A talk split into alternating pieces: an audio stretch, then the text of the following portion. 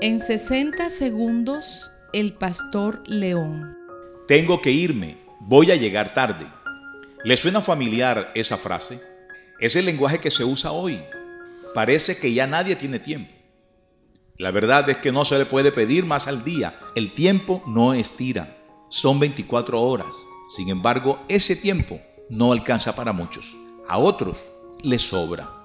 En algún lugar un hombre pide a Dios que pase el día lo más rápido posible. En otro, una mujer le pide al mismo Dios que detenga el reloj porque está con su enamorado. El tiempo medido tiene las mismas horas, minutos o segundos. Lo mucho o lo poco del mismo depende de nosotros, de cómo vivimos ese tiempo, entre otras cosas, el cual no sabemos cuánto nos hace falta aquí en la tierra. No te preocupes por el tiempo, preocúpate por vivirlo.